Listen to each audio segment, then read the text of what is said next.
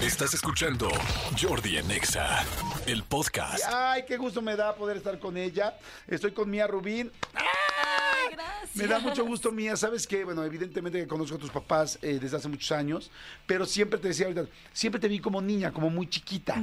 Y este, y, y luego con los niños uno pues les va cambiando la cara, tal. Y creo que nunca tuve un momento donde, donde me dijeron, mira, Mía, sí, y, y me quedé con, con- con calma. Eh, conociéndote. Y ahora que he escuchado tanto de ti de tu hermana y de repente ya verte aquí tú con tu banda con tu equipo con, con los músicos y todo me da tanto gusto. Sé que han tenido mucho éxito pero me da gusto conocerte ya como adulto, ¿me explicó? Ay, muchísimas gracias. No, pues yo encantadísima de conocerte a ti. He escuchado tantas cosas maravillosas de ti por medio de mis linda. papás, también pues del medio y pues yo feliz de estar aquí con ustedes hoy. Ay, muchas gracias. La verdad me da, me da mucho gusto porque, pues sí, o sea, evidentemente eh, hablo de ti y de tu hermana, las dos, pues muy talentosas y difícilmente había forma de que no lo fueran, ¿no? Con dos papás así. O sea, una mamá como tu mamá, un papá como Eric, ¿no? O sea, productor, cantante, una mamá. Híjoles, tu mamá me parece una locura de, de- de talentosa. Pues claro que las niñas eh, tenían, no tenían, pero había una gran posibilidad de que tuvieran esta, esta línea. Y cuando hiciste ahora estos eh, como featurings o colaboraciones con tu papá, fue fantástico. Así como que escuché y como, no, es mía y Eric, ¿cómo crees? Y ay, güey, soy increíble. Y, y hace poco estuve en el estudio de tu papá. Y entonces estuvimos platicando y jajaja, y nos metimos. Y este, y entonces abrió su computadora y le dije, a ver, ¿qué estás haciendo ahorita? Y me dice, no, no manches, estoy trabajando con Mía, pero algo cañón, un proyecto muy, muy, muy cañón. Y estaba, y tú notas cuando otra persona sonríe, cuando tal, cuando, cuando el corazón realmente le está palpitando, ¿no? Y yo lo vi hablar de miles de cosas ese día en su estudio y estábamos platicando muchas cosas, pero, pero cuando hablaba del proyecto que traían, se veía que verdaderamente estaba muy orgulloso. ¿Es ese proyecto del que vamos a escuchar hoy? Sí, sí, sí, Ajá. totalmente. Ha sido un proyecto que hemos estado haciendo por unos tres años Ajá. y es el proyecto ahorita de, de mi vida y estoy muy, muy feliz de que mi papá esté ahí para apoyarme. Mi papá está de productor, también está de compositor y de manager. Ahorita es eh, como Chris Jenner, pero en papá. Esperemos que no pase por lo mismo. Bueno, No, no, o como obviamente quiera, no. O como que hay aquí, mira, aquí se respeta todo. Esto es lo que, lo que quiera, ¿no? Es como, ¿quién es Erika Rubín? Ay, no sé cómo crees. Qué bonita cabellera. Qué bonita cabellera. Oye, qué padre, este, me da mu- mucho gusto. Siempre supiste que querías dedicarte a la música. Cuéntame cómo fue tu historia antes de llegar a esta parte de Diablo y esta parte de la producción en conjunto y de la composición, porque evidentemente sé que compones. Pues es que fue un proceso que se dio tan natural. Siempre desde muy pequeña supe lo que quería hacer. Como te estaba contando ahorita, lo que yo decía de pequeña es, yo quiero ser cantante y mamá. Entonces siempre fue algo que tuve muy, muy claro. Empecé a cantar eh, desde los cinco años, empecé ya con clases y fue algo que se empezó a dar, le empecé a trabajar muy, muy duro. Empecé a prepararme desde muy pequeña porque mi papá me dijo, ok, si quieres hacer esto, te vas a tener que preparar. Y obviamente pues es esencial, ¿no? Al momento de, de incursionar en este medio porque es muy complicado. Sí. Y obviamente como, como hija de, de famosos, como tú dices, pues tengo unos papás que pues tienen unos zapatos enormes para llenar. Y creo que eso también me ha, se me hace como complicado, ¿no? Porque me han encasillado como de los tienes que llenar. Y yo creo que en vez de como frenarme, me tiene que alentar a ser mi mejor versión, pero de mía, Claro. no de mis papás. Al final Claro. Son una gran inspiración para mí, obviamente, y estoy eternamente agradecida por tener el apellido que yo llevo, pero sé que soy mi propia persona también. Sí, estoy completamente de acuerdo. Y fíjate, yo que he tenido la oportunidad de entrevistar a varias personas, hijos de gente muy, muy famosa, este, yo me he dado cuenta que, que los que mejor les va son los que quieren ser ellos.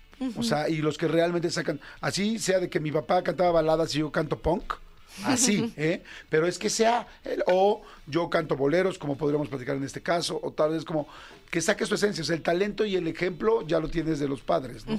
¿Te acuerdas del primer momento en tu vida donde viste a, a Eric, a tu papá, cantar o, o así que, que te llamó la atención? Que, porque cuando uno está muy chiquito igual no se da ni cuenta de lo que hacen sus papás. Pero ¿te acuerdas si el primer momento, cuándo fue, qué tal que estaba cantando o dónde fue?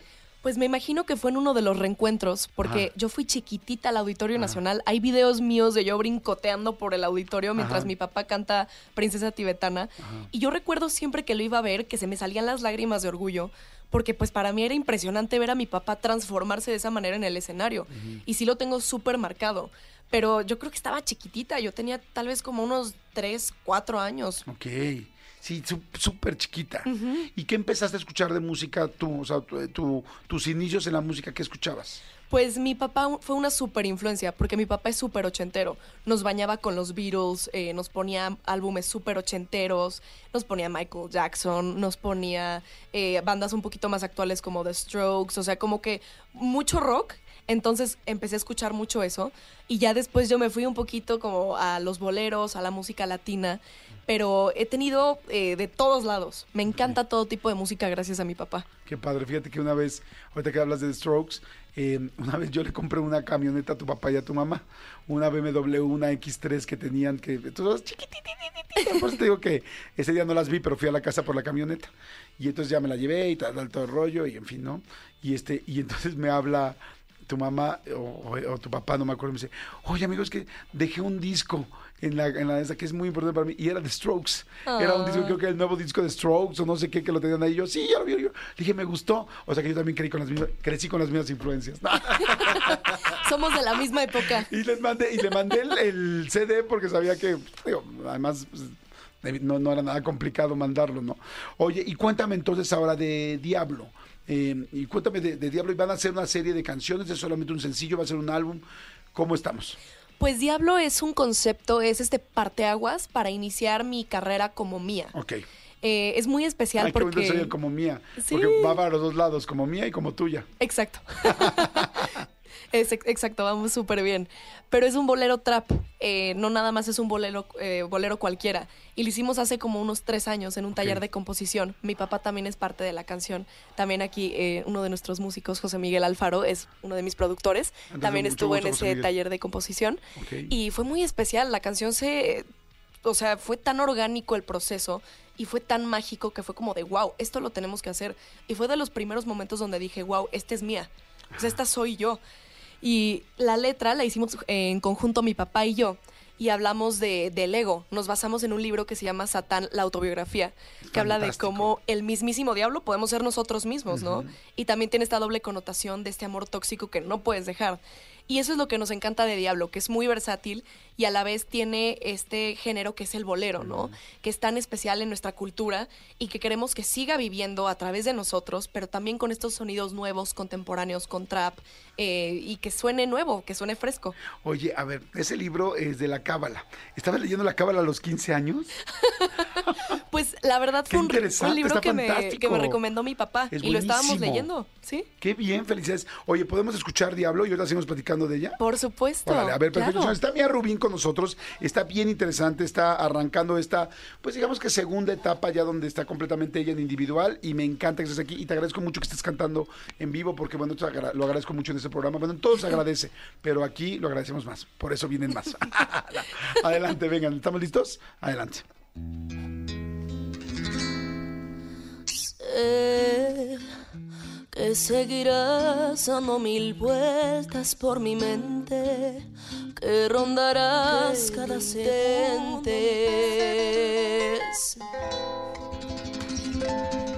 ¡Wow! ¡No manches! Mía, chicos, están muy cabrones. ¡Qué bruto! No, no, no, no, no, no. Felicidades. ¡Qué canción! gracias. La letra, cómo le cantas tu voz. eh, pocas veces me hace suspirar una canción a la primera vez que la escucho. Este fue el caso. Felicidades, felicidades. Qué voz tan más linda tienes, mía. La había, te había escuchado, te digo, la colaboración con tu papá y me gustó mucho, me llamó mucho la atención. Pero escucharte ahorita aquí, con esta letra, con esta madurez, con estos músicos, chicos, felicidades. ¡Wow! Ay, Qué muchas buena. gracias. Te lo digo verdaderamente, eh, eh, pues 100% honesto. 100% honesto. Qué buena canción y qué. Felicidades. Muchísimas gracias. Y, y viniendo de ti, pues significa muchísimo. Yo también te admiro muchísimo y que, y que me lo digas me, me pone muy feliz. Te lo digo de corazón, mira, yo creo que, no sé, me pongo en tus zapatos y me pongo a pensar que siempre habrá una línea de pensar, ah, este cuate es muy amigo de mi mamá, o este cuate es muy amigo de mi papá, me van a apoyar, me van a, hablar lindo, ¿por qué? Pues porque también son amigos de mis papás. No sé, eso pensaría yo si yo fuera mía, ¿me explico? En cada, en cada uno de los lugares, ¿no? Diría, hay una buena prueba donde llego y nadie es amigo de mis papás, nadie los conoce. Lo cual con tus papás es muy difícil porque llevan muchos años trabajando, ¿me explico? Pero pero te lo digo honestamente, fuera de cualquier otra situación, es, eres muy buena. eh, está fantástica la canción, está lindísima. Me gusta mucho que hayas escogido bolero trap. O sea, la letra está preciosa y, y- y la verdad creo que te va a ir extremadamente bien, mi querida mía. Ay, Este, qué lindo eres. Pre- o sea, prepárate para una cantidad de chingas tremenda, porque la gente que es buena tiene que trabajar mucho.